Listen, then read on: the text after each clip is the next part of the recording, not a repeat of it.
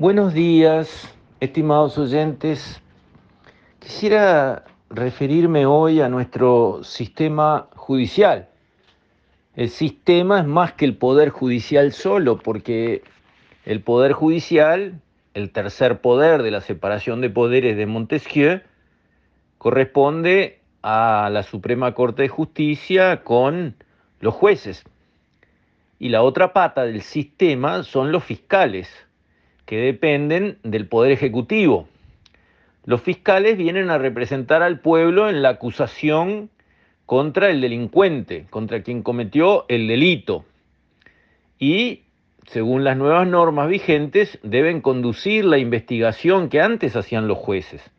O sea, los fiscales interactúan con la policía para buscar evidencias, pruebas y construir el caso que permita solicitarle al juez la condena, si corresponde, del delincuente por determinado delito y para que lleve determinada pena. Y ahí el juez tiene que, bueno, dar su veredicto y fallar, establecer qué condena le corresponde, si corresponde alguna, según la evidencia recaudada, para ese caso contra esa persona. Así funciona y la verdad es que todos nos damos cuenta que está funcionando mal. Y no hay cómo levantar esta crítica. Un día sí y otro también tenemos un tema de alguien del sistema, sea un fiscal, sea un juez, que la pifia. Y la pifia en grande. Y estamos hablando de los casos que nos enteramos por la prensa. ¿Cuántos habrá y privadamente las personas conocen otros casos donde los disparates son mayúsculos. Últimamente se han dado una catarata de casos, tantos como para que Kid Grajea, con ese clásico espacio de humor, presente este tema como motivo de humor con su tradicional gracia y su tradicional simpatía, pero que en el fondo atrás de ese humor hay una crítica justa, correcta, adecuada a los papelones en los que están cayendo un día sí y otro también fiscales y jueces, masculinos y femeninos, hombres y mujeres. Están pifiando en grande y los casos se multiplican. Eh, la fiscal que le pide una jueza para ir y allanar una emisora de radio y la casa de un periodista para sacarle los aparatos electrónicos, sean celulares, computadoras, lo que sea, para chusmear a ver este, de dónde le vinieron los audios y a quién se los pasó y entender sus fuentes, etcétera. Un disparate mayúsculo, tanto que tuvieron que recular en chancletas y el fiscal general tuvo que pasar el papelón de explicar que el allanamiento que se dispuso no había sido un allanamiento, una barrabasada que no había cómo arreglarla.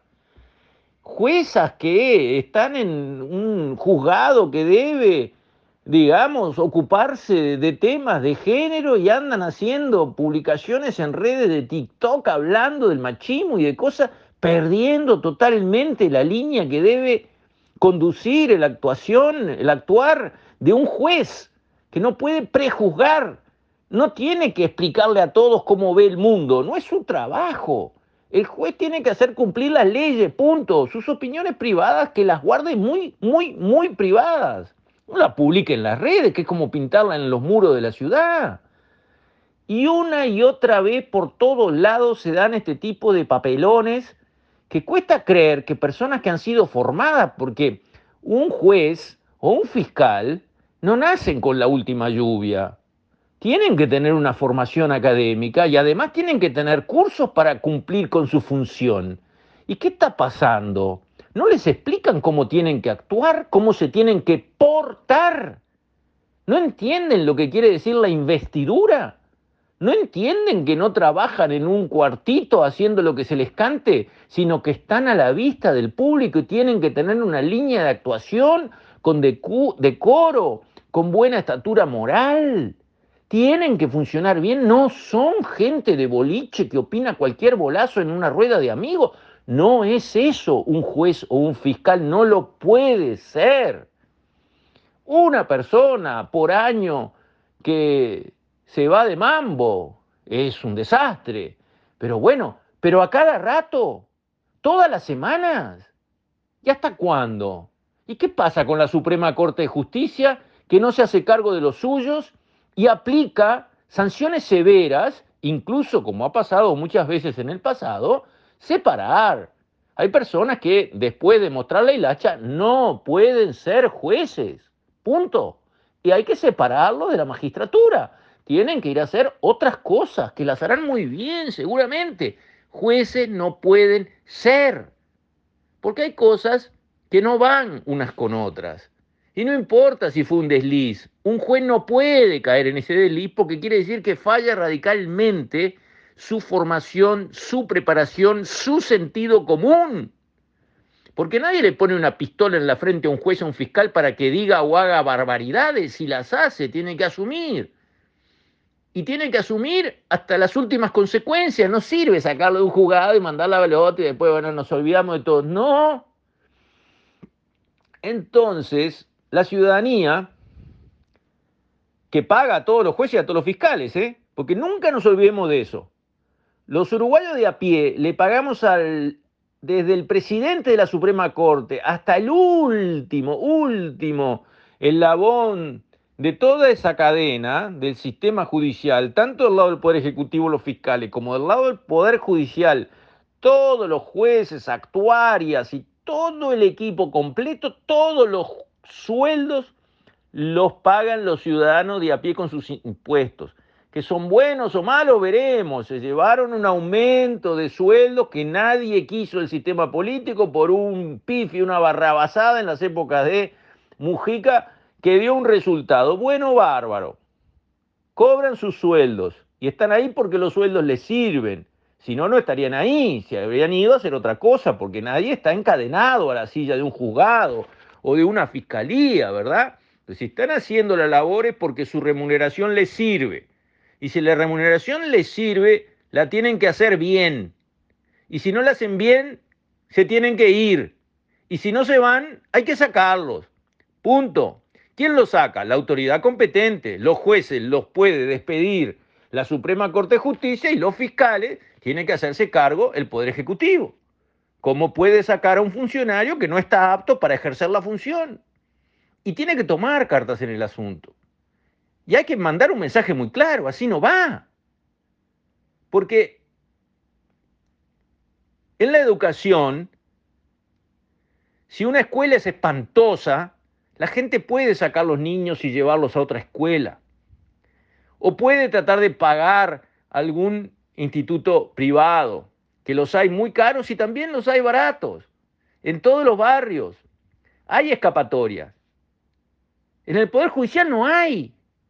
Cualquiera que tenga un caso que vaya al Poder Judicial, que le puede pasar a cualquiera, su padre, su madre, su hermano, su hijo, cualquiera, puede estar frente a el sistema judicial mañana. Pero no hay otro sistema judicial. Este es el que tenemos y este es para todos igual. Entonces tiene que funcionar muy bien. Estas barrabasadas que están pasando una tras otra son una vergüenza para el Uruguay. Nunca fue así. Nunca tuvimos casos tan, tan fuera de línea como lo que se están produciendo a cada rato, que no dan estos espacios cortitos de un audio para hacer la lista de todos los papelones que se han venido viendo a lo largo de todo el territorio nacional, desubiques, burradas mayúsculas. ¿Cómo puede estar pasando algo así?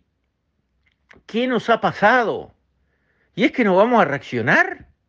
¿Es que está bárbaro que sean unos mediocres, desubicados, sin el más mínimo sentido común? Y no hablemos de la capacidad técnica. Uno lee algunos fallos y dice, pero este juez no sabe la ley. Lo que está haciendo está técnicamente mal. Sí, a cada rato pasa.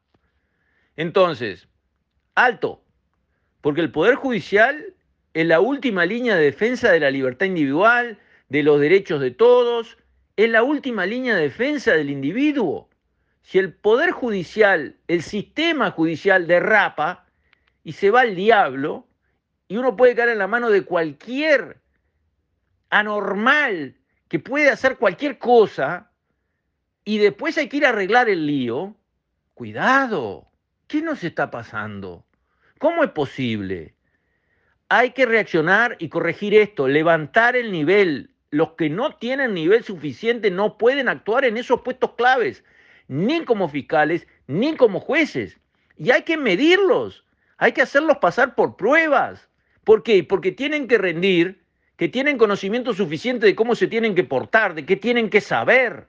Entonces, yo quiero ver que a los fiscales y a los jueces los prueben sus respectivas autoridades sus jefes, que tienen sobre ellos capacidad de incidir, les hagan hacer test, los midan.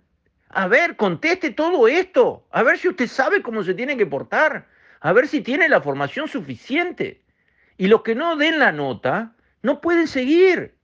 Y eso ya es un mensaje que se les da a las personas, pórtense bien, no se pasen de línea, estudien como tenemos que estudiar todo, porque nunca nadie termina de saber su profesión. Hay cosas nuevas todos los días. Estudien, pórtense bien, no se salgan de línea, cumplan con lo que representa la investidura en la que están, es muy seria, es muy importante para todos. No es una persona cualquiera que va a un boliche y dice cualquier disparate. Un juez y un fiscal son lo contrario de eso deben imponer respeto con su presencia y con su actuar frente a todos y ante todos. Y nadie los manda a andar opinando en las redes, cualquier bolazo. Pero ¿y por qué lo hacen?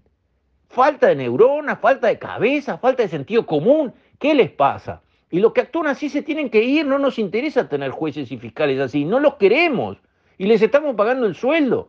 Entonces, este es un llamado a las autoridades respectivas que se pongan los pantalones largos y depuren el sistema judicial para que quede mejor que lo que tenemos y empiece a moverse en una tendencia ascendente mejoradora y no descendente como viene, donde vamos barranca abajo. ¿Qué nos espera dentro de uno, dos, cinco, diez años si seguimos así? ¿Qué va a pasar acá con la justicia? Entonces, no es ningún chiste este tema, no es ninguna tontería ni ningún jueguito. Cualquiera puede estar mañana frente a un juez o un fiscal por cualquier tema. Estos son los jueces y fiscales que queremos que se ocupen de nuestras causas, de las causas de nuestros hijos, de nuestras hermanas, de nuestros hermanos, de nuestros padres. No, señores, no. Los uruguayos de a pie decimos así no. Espero que las autoridades pertinentes tomen cartas en el asunto porque ya es hora. Con esto, estimados oyentes, me despido. Hasta mañana si Dios quiere.